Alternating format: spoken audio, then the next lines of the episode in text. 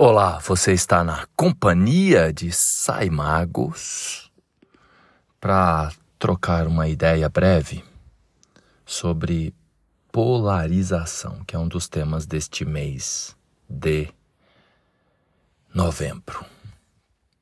A propósito, nesse momento, a Lua está de um lado nos graus finais de Câncer e do outro lado, Plutão nos graus finais de Capricórnio.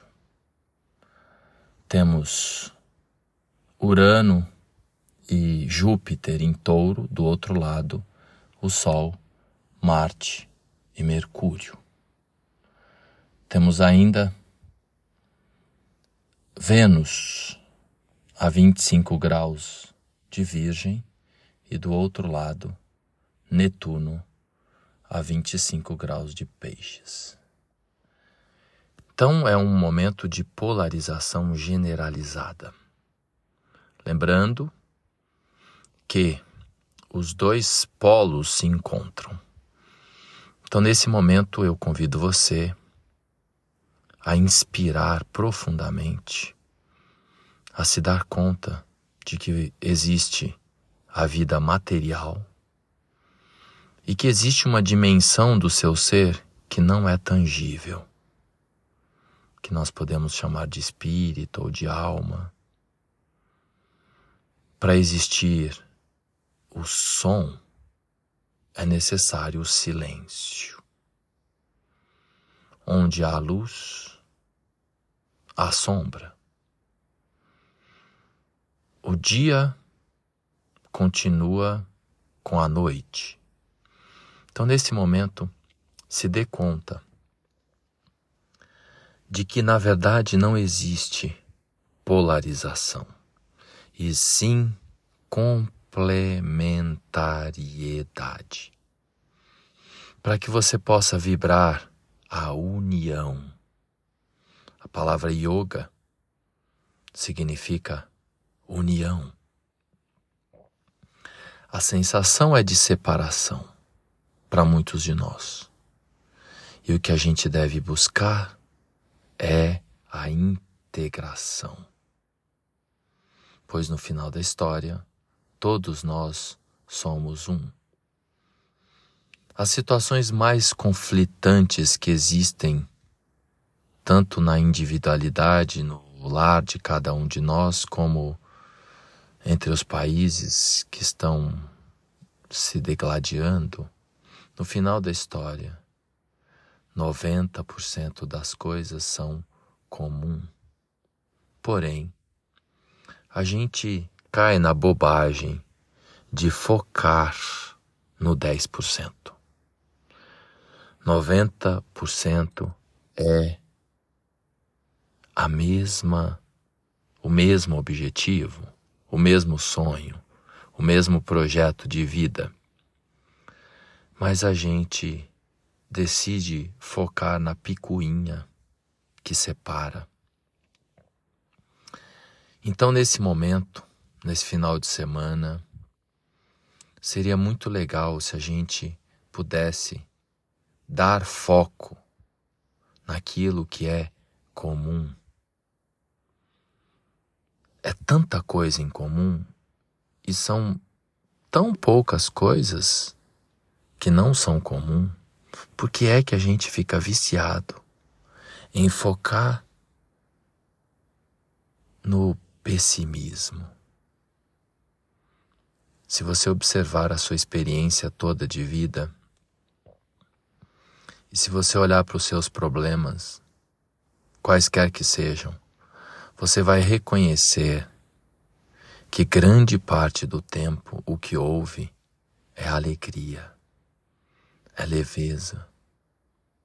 Porém, a gente insiste em canalizar o foco no negativo. Então, esse é o momento para a gente focar no positivo, focar no lado bom das coisas, no que é comum entre as partes então, se você estiver em conflito com qualquer coisa nesse momento, qualquer coisa que seja, quem quer que seja, tenta canalizar a atenção para o tanto de coisas que vocês têm em comum. Seria inclusive benéfico você validar o que o outro está sentindo, o que o outro está pensando. A tendência natural é a gente invalidar, a gente querer ter razão. Isso é o ego em operação. Agora, a grande pergunta: você quer ser feliz ou você quer ter razão? Então começa a dar razão para o outro. Mesmo que na sua cabeça você saiba que o outro está equivocado, mas para o bem da nação, que tal você afirmar: você tem razão, você está certo, você está certa? Primeiro, que a gente não tem certeza de nada. Essa é a verdade. Quantas vezes a gente acha que é e não é? Esse é um mês em que esta questão está em evidência. A gente acha, tem certeza que a coisa é de um jeito e é exatamente o oposto. Então, que tal você dar mais razão para o outro? Por esses dois motivos. Né? Não vai levar a nada você defender a sua ideia e convencer o outro. Primeiro que estamos num momento muito desafiante para convencer qualquer pessoa de qualquer coisa. Todo mundo está achando que tem razão. Mas a gente insiste em querer convencer o outro de que a gente está certo. Então, esse é um momento para você na relação com o outro, quem quer que seja, familiar, parente, governo, para você se sintonizar com o outro, entrar na história do outro, entrar na cabeça do outro. Todos nós somos narcisistas por natureza. Ser humano é ser narciso. Um monte de gente não gosta dessa palavra. Mas essa é a verdade. E Narciso acha feio aquilo que é espelho. Ou melhor, Narciso, Narciso se projeta no espelho. Então aquilo que não é espelho, melhor dizendo, Narciso acha feio. Então se a pessoa não usa as mesmas, as mesmas roupinhas que a gente, o mesmo jeito de andar da gente, o mesmo time da gente, a mesma visão filosófica de Deus que a gente tem. Aí a gente não quer nada com aquela pessoa. Então é um momento muito poderoso para a gente respeitar as diferenças. Inclusive, é nas diferenças que a gente aprende. O complemento do signo de Áries é Libra. Áries é o eu, Libra é o outro. Áries precisa incluir o outro. Libra precisa se colocar mais em primeiro lugar. Quando os dois se encontram, há um salto quântico. Touro é o valor material. Escorpião é o valor moral. Sem moral não tem material. Alguém que é muito apegado, touro, precisa encontrar com alguém que solta e vice-versa. Gêmeos é o conhecimento mais superficial saber um pouco de cada coisa. Sagitário é o conhecimento mais elevado.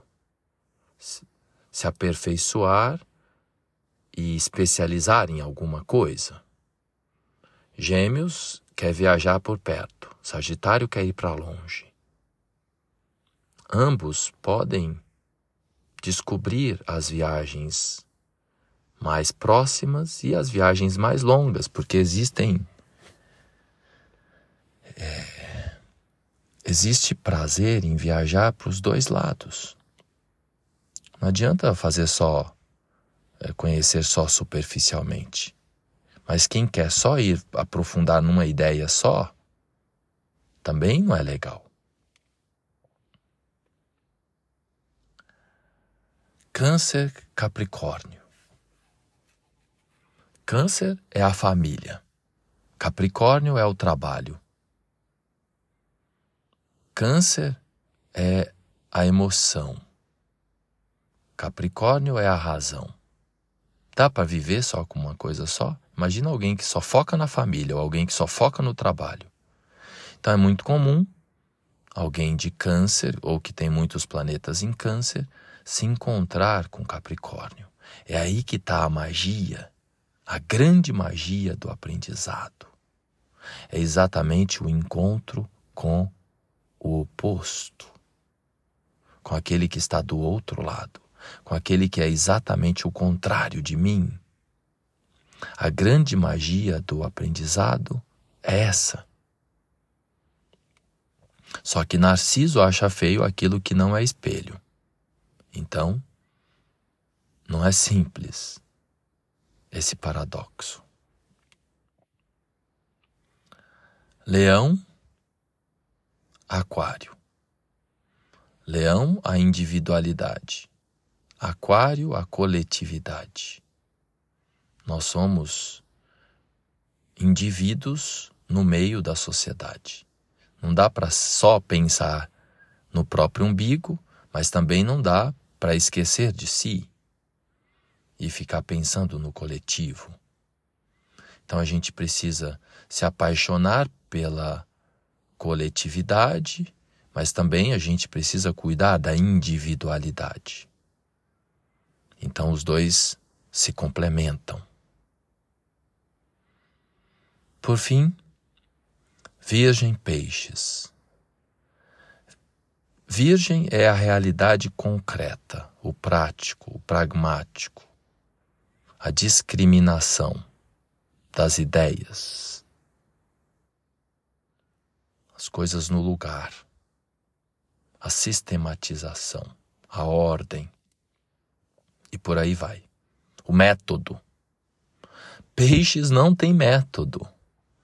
Peixes é o transcendental o cósmico, o consciencial, a ilusão, a fantasia, as ideias. E a realidade se faz, primeiro, no transcendental, assim como em cima é o que está embaixo. Então os dois aprendem a transformar sonho em realidade. Senão a vida fica muito chata só na realidade. E no mundo da fantasia também não é possível viver, no mundo da ilusão. Então, esse encontro mágico, que também tem a ver com a saúde física virgem e a saúde mental ou espiritual, peixes. Imagina que legal, né? Cuidar do físico e cuidar do transcendental. Alguém que só foca no físico perdeu alguém que fica só no mundo da fantasia, também não vai ser fácil. Então, essa é a mensagem desse momento. A gente reconhecer a magia da integração. É um dos maiores aprendizados que a gente pode ter quando acontece no céu essa polarização. E aí a gente pode integrar os polos. Reflita, eu vou aqui para a realidade, estava agora no mundo da imaginação, agora vou me conectar com o meu lado virgem. Vou usar o corpo agora, nesse momento, mais do que a mente e o espírito. Inspira e se dê conta dessa integração corpo, mente, alma, espírito, emoção, razão.